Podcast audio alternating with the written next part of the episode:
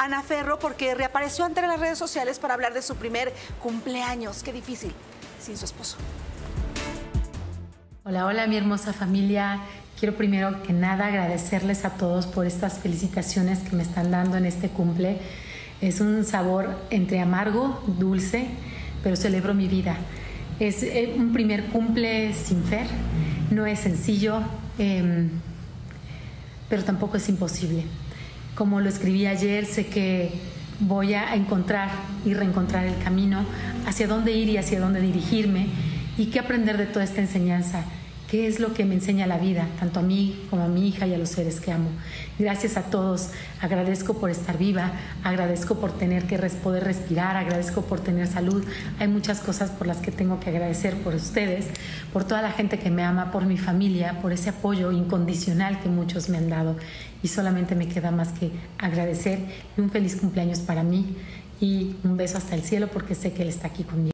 Y quiero cerrar esta historia con o esto, anuncio aparte de agradecer.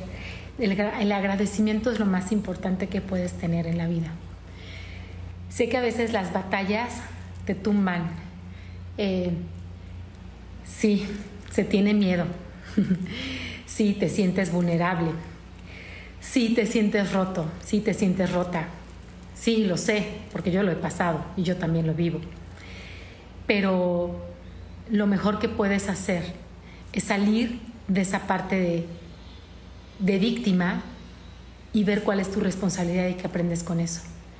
Cuando tú te planteas y agradeces por lo que estás viviendo y aparte de eso, dices, ¿qué aprendo de esto? ¿Qué es lo que me enseña la vida de esto? Tu camino continúa, aunque sea doloroso. Y bueno, se me cortó hace un momentito y quiero decirte que se vale enojarse, se vale estar triste, se vale llorar, Em, es la vida. He aprendido que, que cuando tú caminas y vas agradeciendo a pesar del dolor, aunque sea arrastras, pero tienes que continuar. Y no por alguien más, sino por ti, porque es un amor que tienes que tener hacia ti misma o hacia ti mismo.